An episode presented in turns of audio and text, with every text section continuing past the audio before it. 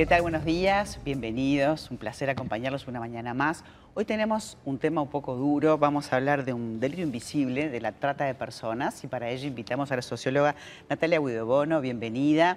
Ella es magíster en políticas públicas e igualdad, es investigadora de la Sociedad del Paso, realmente comprometida con este tema, han trabajado haciendo una investigación de tres años con un libro que vamos a presentar.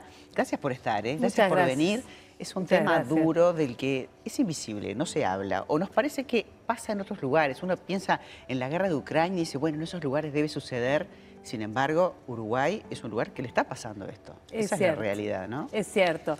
Este, esto fue una investigación que hicimos con la Asociación Civil El Paso, una ONG de larga trayectoria en los temas de violencia y, de, y que promueve y trabaja por los derechos, los derechos humanos de las mujeres, los niños, las niñas y los adolescentes. Y uno de los temas de los cuales vinimos trabajando hace muchos años tiene que ver con la trata de personas. Ya en el año 2000 en Palermo, en Italia, se han reunido como 148 países a decretar. Lo que pasa es que muchas veces los decretos están, pero hay que ver cuánto se cumple, cuánto se hace al respecto. Y la pandemia seguramente no ayudó, ¿no? No, y eso que tú decías es interesante. En el año 2000 es la convención, que es la que conocemos como Protocolo de Palermo, este, que es la convención internacional que trabaja los temas justamente para, para trabajar y prevenir sobre la trata de personas. Y visibilizar el problema. Pero esto es un problema mucho más antiguo que recientemente se empieza a colocar en los países. En el Uruguay recién se tipifica en el año 2008 como la trata, explotación de personas, este, en, la ley de migración además, y recién en el año 2018 se instala una ley, que es la ley integral de trata de personas, este, que es 10 años después. Entonces, eh, desde el 2000 está el protocolo de Palermo, pero es muy reciente en realidad que se empieza a colocar el tema y que se empieza a colocar en el Uruguay. Y como tú decías, Natalia, es un tema desde la época de la esclavitud, se remonta a, todas las épocas. Ahora uno piensa, en la época de la esclavitud uno piensa en las mujeres afrodescendientes, pero uno habla de trata de blancas, ¿por qué? Porque lo que se plantea, la trata de personas, quizás lo primero que tenemos que decir es que es eh, la explotación de las personas con distintas finalidades. A veces pensamos que solamente víctimas de explotación sexual, pero también hay otras formas de explotar a las personas, como la trata laboral o la explotación laboral. También hay otras maneras este, vinculadas a, a los órganos, a la extracción de órganos hay una multiplicidad de situaciones en donde se dan, este, o modalidades que llamamos, se da la trata de personas. Donde siempre la persona no está proclive a que esto suceda, ¿no? Uno está, de alguna manera, eh, es como una especie de secuestro, pues una especie de, abuso de poder, ¿verdad? Es, una, es un abuso extremo de poder y es una explotación máxima de las personas. Eh, muchas veces lo que sucede es que uno no se puede autoidentificar en una situación de explotación.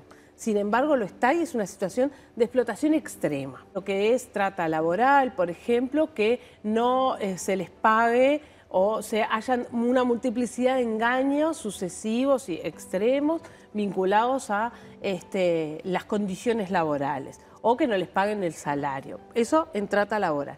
En trata sexual también sucede esto.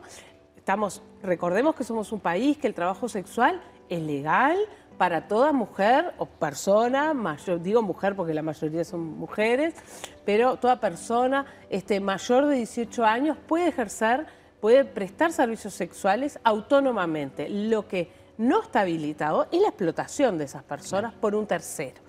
Y esto se da muchas veces. La captación es a través de situaciones de engaño, a veces las situaciones de engaño son a través del endeudamiento, ¿sí? Y efectivamente después se dan situaciones de sujeción. Eh, esto que vemos en las películas o que sí sucedió, que lo vimos en la década del 90, con aquel caso que María Urruzola fue la que redacta en El huevo de la serpiente, eso en realidad sigue sucediendo. Uruguay sigue siendo un país de origen de personas, de mujeres víctimas de explotación sexual en el exterior y fundamentalmente Mujeres y niñas también, ¿no? Mujeres, niñas y adolescentes. Es, muy necesaria la ayuda estatal. El Estado tiene que poder detectar y proteger, atender y proteger luego a las víctimas de, trata.